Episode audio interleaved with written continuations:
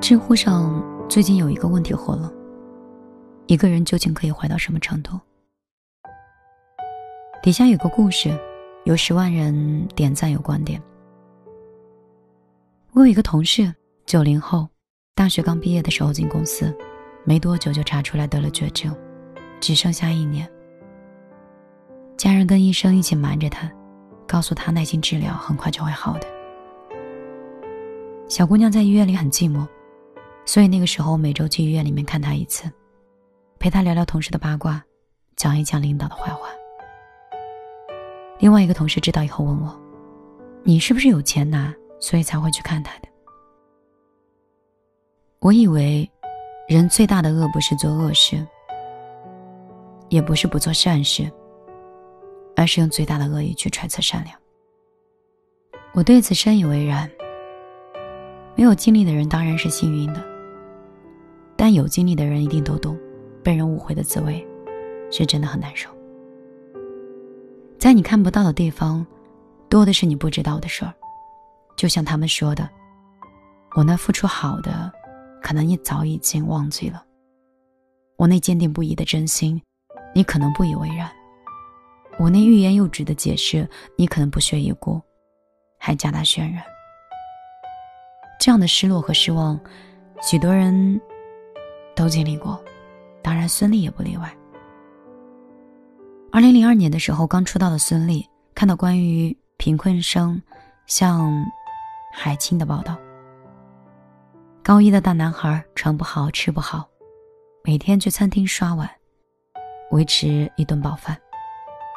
被感动的孙俪就主动去联系向海清，鼓励他完成学业，并承诺会资助他，直到毕业。关注他家人的情况，得知他妈有哮喘，就定时买药。这段期间意外帮助，并没有改变向海清的赤子之心。一直到第二年在复读的一年的情况下，他考取了上海水产大学。孙俪跟妈妈去接站，他才知道，原来资助人是明星，是孙俪。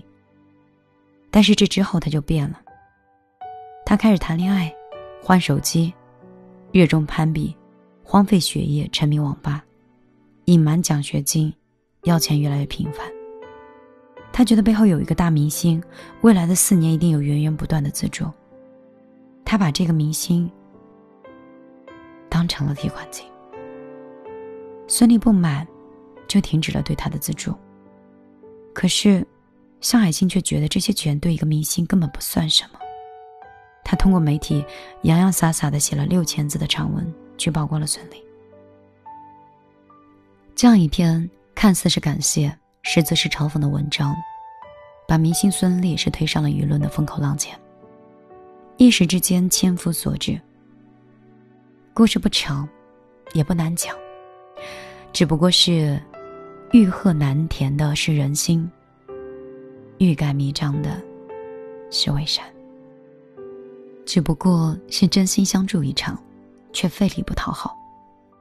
韩寒在社交平台上是这样写了一段话：普通老百姓在室内连大型犬都不允许养，凭什么孙俪就可以在上海养一条狼？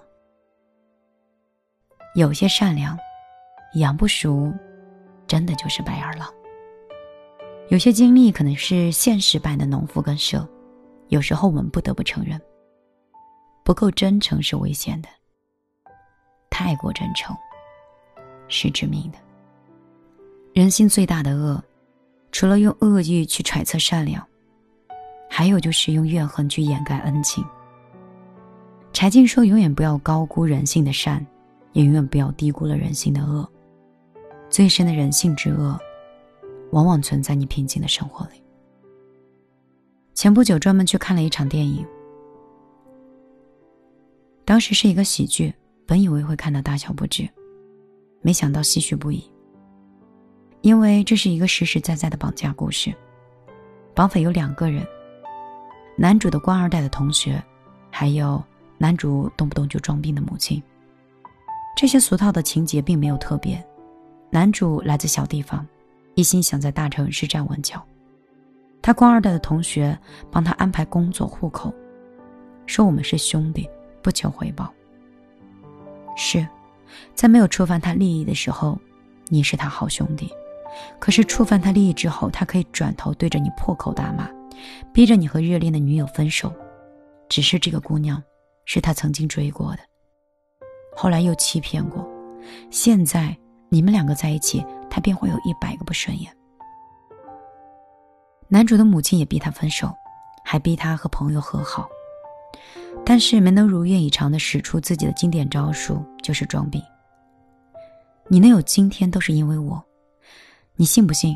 我现在可以立马让你丢掉工作。我做的一切都是为你好，还不是都是为了你吗？这两句话从小我们听到大，他们都说自己的付出是不求回报的。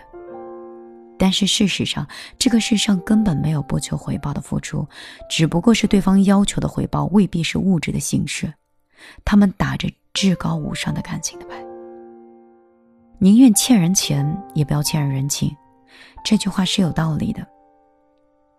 钱三年能还完，情一辈子都还不完。毕竟这个世上多的是嘴上说付出不求回报的。但是，一辈子都没忘了讨债的人，你有可能有一个已经迷恋繁华的母亲，上去就下不来了；有一个拿刀架在你脖子上的兄弟，架上了就还不清了。当我们把脚陷入了道德绑架的泥沼里，我们至少勇敢的学会拔出来。就像那句话说的。别把服从当作是交情，别把妥协当成是孝顺，别把欺凌当成了正义。生而为人，常怀慈悯，亦当善良。但请记住，我们要把善良留给值得的人。我们不能压着崩溃的底线，去助长了那些让人厌恶的气焰。善良是一个好东西。我希望你我都有，毕竟你我皆凡人，善之心终会好报，恶心起，祸端必来。我是米粒，我在用我的方式记录这个生活。最近一直在读书，不停的从一本书到另外一本书，从管理的书到心理的书。通通看了一个遍。我是一个不在乎拿证的人，因为我觉得文凭以及颁发的一些资质都对我毫无意义。我希望我在生活里的一些感悟，以及结合书上的一些理论，可以分享到更多你喜欢的文章。我们下期节目再见。蓝色的背后是传奇。低下头俯瞰了